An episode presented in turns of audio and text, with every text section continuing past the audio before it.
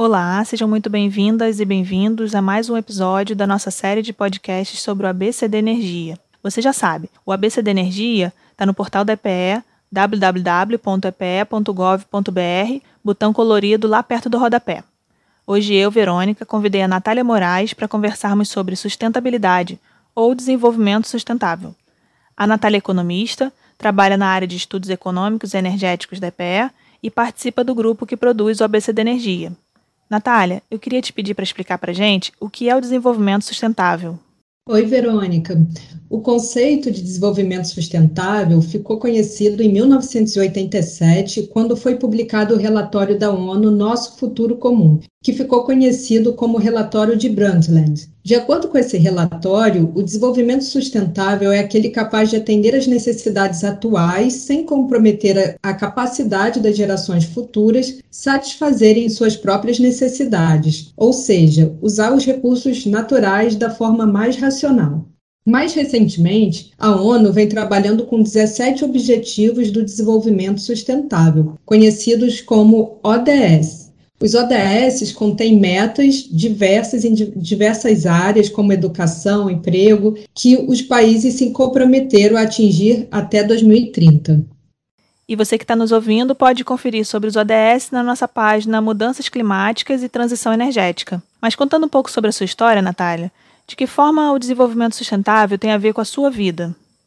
Bom, foi aqui no Rio de Janeiro, a cidade onde nasci e vivo, que a necessidade do desenvolvimento sustentável foi discutida e a partir daí reconhecida em todo o mundo. Isso aconteceu no evento chamado Rio 92 ou Eco 92. Eu me lembro que a cidade foi toda preparada e a segurança reforçada para receber cerca de 190 chefes de Estado e representantes de ONGs, da sociedade civil e cidadãos de todo o mundo.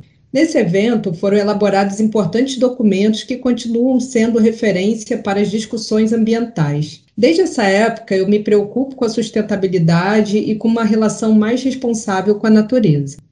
Legal, Natália. E qual a sua atitude em relação a essa preocupação? Que você possa dar de exemplo a outras pessoas que também queiram contribuir para a sustentabilidade.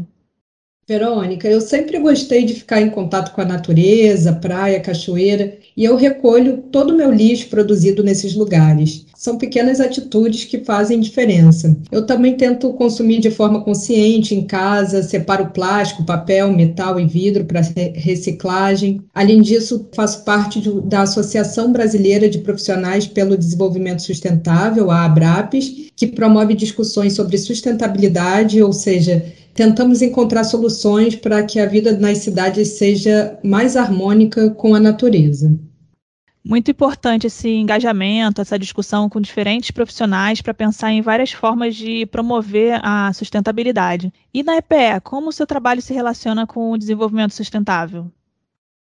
Na EPE, eu tenho a satisfação de trabalhar com temas que contribuem na prática para o desenvolvimento sustentável como é o caso da eficiência energética. A eficiência energética significa realizar uma mesma atividade utilizando menos energia.